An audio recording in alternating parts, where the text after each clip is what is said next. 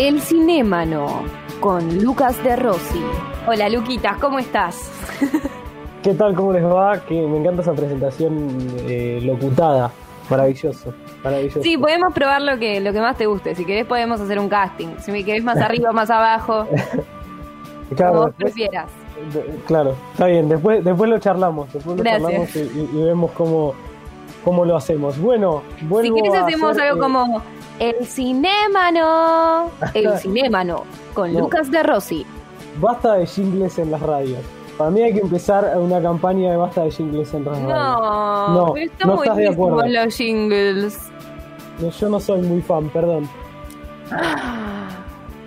Bueno, pero sí sos fanático del cine y de las escenas de baile.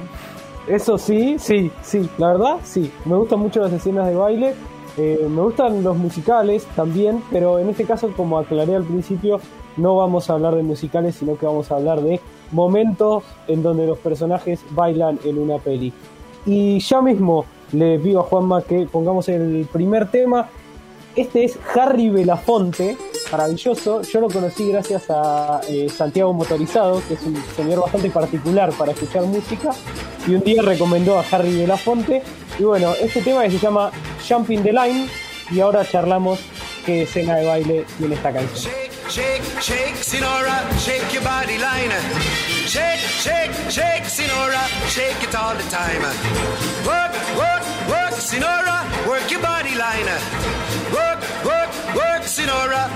It all the time. My girl's name is Sonora.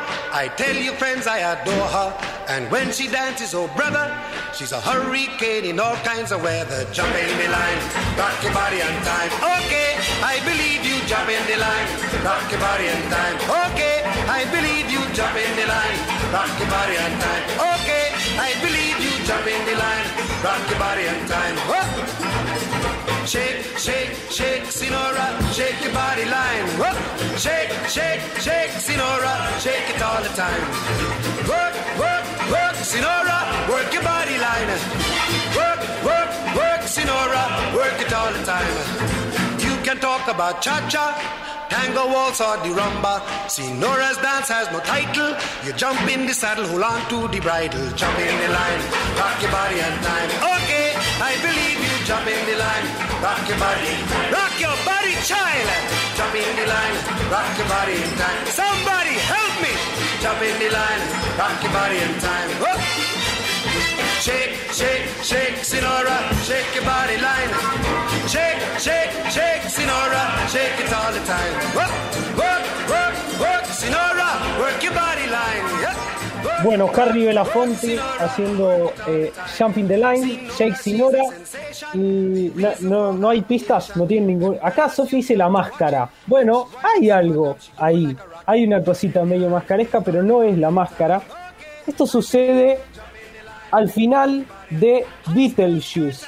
Tienen Beetlejuice, la película de el querido eh, Tim Burton con Michael Keaton haciendo ese personaje medio insoportable eh, que era un villano, pero era no sé, era como medio raro, como un antihéroe.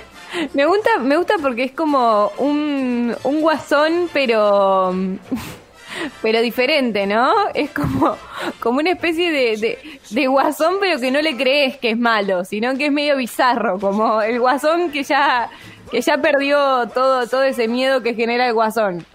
Sí, es el guasón eh, menos sádico, podemos decir. O sea, es, es, es medio insoportable, medio molesto, le gusta un poco hacer maldades, pero, pero es medio chiquilín, como no, no, no es malo, es, es este molesto nada más. Beetlejuice eh, con Michael Keaton, un, de sus una de sus grandes actuaciones y por las que no es tan señalado, o sea, todos dicen, bueno, Batman, ahora reflotó medio su carrera con algunas películas que protagonizó como Birdman en el 2014, pero para mí una de sus mejores actuaciones es sin dudas Beetlejuice, porque hay que hacer un personaje así espástico, que está todo el tiempo arriba, todo el tiempo gritando, como a mí me gusta muchísimo la peli Beetlejuice, y en esta escena Winona Ryder, una Winona Ryder muy joven, empieza a bailar con los fantasmas de fondo eh, y medio que empieza a flotar, ¿no? Se eleva y sigue bailando en el aire y de fondo suena eh, esta hermosa canción de Harry Belafonte que es Jump in the Line, eh, la primera de este cinémano,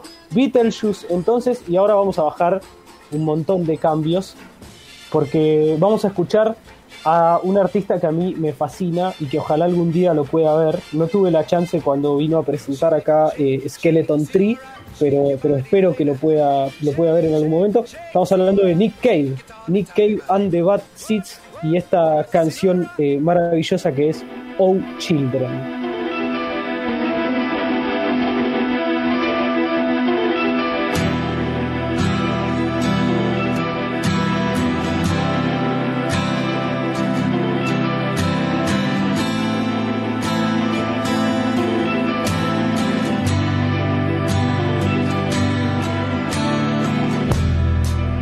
Me that lovely little gun. My dear, my darling one. The cleaners are coming one by one. You don't even wanna let them start.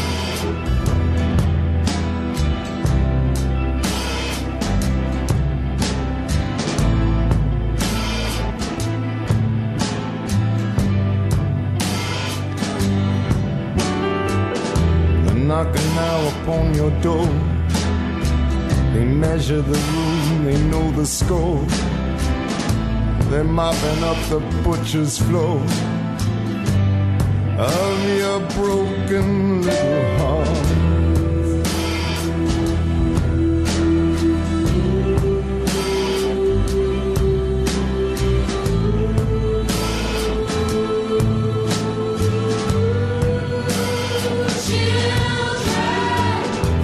Us now for what we've done.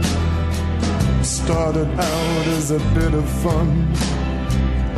Here, take these before we run away. The keys to the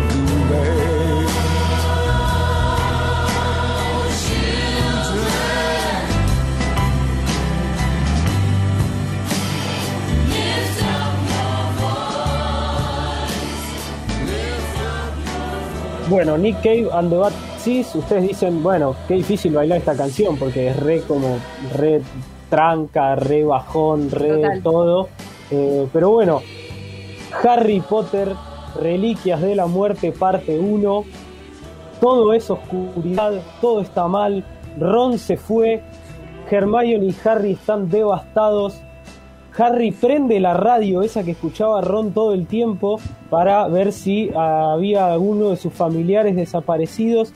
Y entonces empieza a sonar Oh Children de Nick Cave. Y Harry se levanta, va a buscar a Hermione. Y los dos bailan y se ríen e intentan eh, pasar el momento más oscuro de eh, la saga o uno de los momentos más oscuros de la saga y como dice Sophie sí casi que hace una gran Mauro Icardi Harry eh, queriendo bailando con la novia de su mejor amigo Ah, igual para mí siempre hubo una tensión ahí. Que no nos Al- mientan, que no nos mientan. Siempre Algo- hubo una tensión Harry Hermione. Harry eh, Trío, trío, pará, se va a la mierda, Sofi, ya. se fue todo al carajo. ¿Habrán hecho algo así? Yo me imagino que sí, tantos años trabajando, no sé, Bueno. tipo fuera de la ficción. puede ser Excesos. sí eso esos pibes crecieron pasaron la adolescencia juntos algún No. despelote tienen que haber hecho Tengo una datita, creo que la que tenía onda era Emma Watson con el que hacía de Draco Malfoy. Como Puede que ella ser, ¿no? gustaba de él o algo así. Ahí A va, chequearlo. ahí lindo va. pibe Tom Felton lindo pibe eh, así que bueno qué sé yo capaz hubo algo ahí pero Juanma quería decir algo porque sé que Juanma está muy ATR con Harry Sí, Potter que estabas con el audiolibro, ¿lo terminaste? Estoy justo en la reliquia de la muerte parte, pa- no parte porque el libro es entero. Estoy justo cuando vuelve Ron. Así que no me acordaba, no me acordaba de que estaba esta canción en la, en la película, porque la película no me gusta mucho. Eh, no, no, la verdad que el único dato que puedo tirar es que era un conjuro. Con un conjuro se hacía lo de la radio, según el libro. vos prendías la radio, pero tenías que hacerle un conjuro para que te sintonice la radio que pasaba la data posta. Claro, eso la película no te lo explica. En la película no te lo explico. En Hogwarts se escucha mucho en el panel. Está pegando, está pegando. Estamos programa. llegando ahí. Dumb- eh, de- eh, bueno, no, Dumbledore está muerto. Pero eh, McGonagall es fan de, de- del panel. Eh, Red, bueno, red de Radio Colmena, sí, totalmente. Re- con- Bueno, es un momento medio inesperado igual en la película porque, viste, como no, no está, no asocias demasiado la realidad a Harry Potter y de repente un tema de Nick Cave y ellos dos se lo ponen a bailar como, como es un momento bastante sal- sacado de contexto, pero a mí me gusta mucho y me, y me sorprende. Hablando de artistas increíbles, eh, la próxima canción es eh, una maravilla total, es de David Bowie, se llama Heroes y ahora en un ratito hablamos en qué película eh, escuchamos este temazo.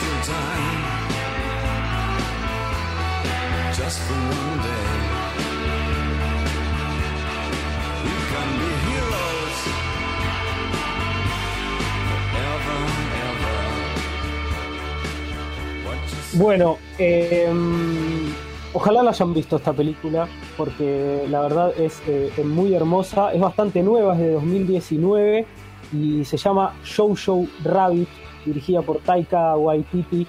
eh, y es esta peli en donde un niño tiene un amigo imaginario que resulta ser nada más y nada menos que Adolf Hitler. eh, y nada, es una película que explora eh, el, nazismo, la historia del nazismo y de la Segunda Guerra Mundial desde un lugar absolutamente sensible eh, y muy tierno y la verdad que es muy hermosa y además es muy cruda, tiene estas dos características, estas dos particulares, particularidades, digo, y, eso es lo que más me gusta de, de Jojo Rabbit.